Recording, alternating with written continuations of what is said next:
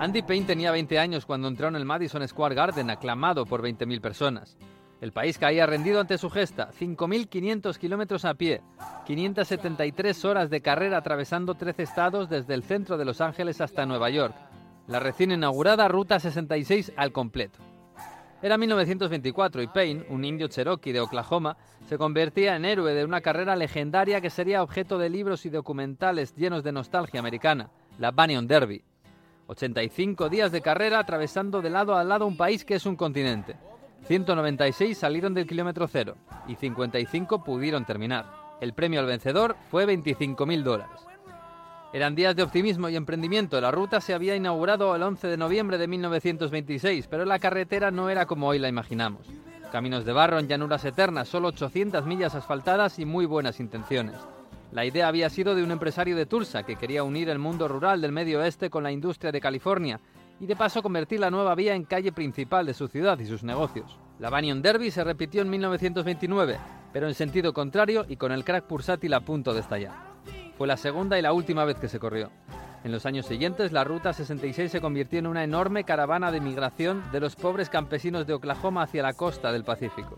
Se convirtió en The Mother Road, la carretera madre, y protagonizó una de las novelas que vertebraron la América del New Deal, Las uvas de la ira.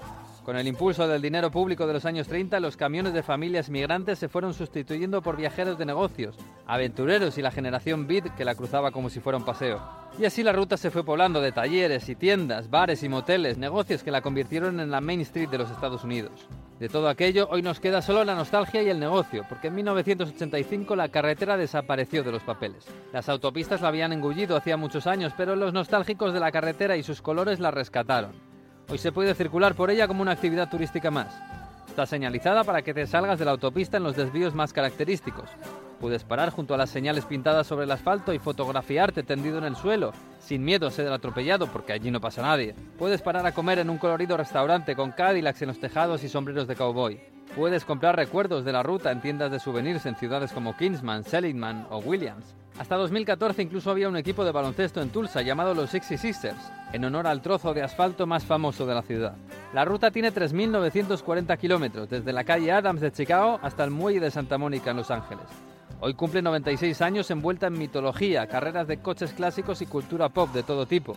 Pero ya nadie se atreve a poner a prueba su cuerpo y recorrerla a pie durante tres meses de carrera, de costa a costa de los Estados Unidos.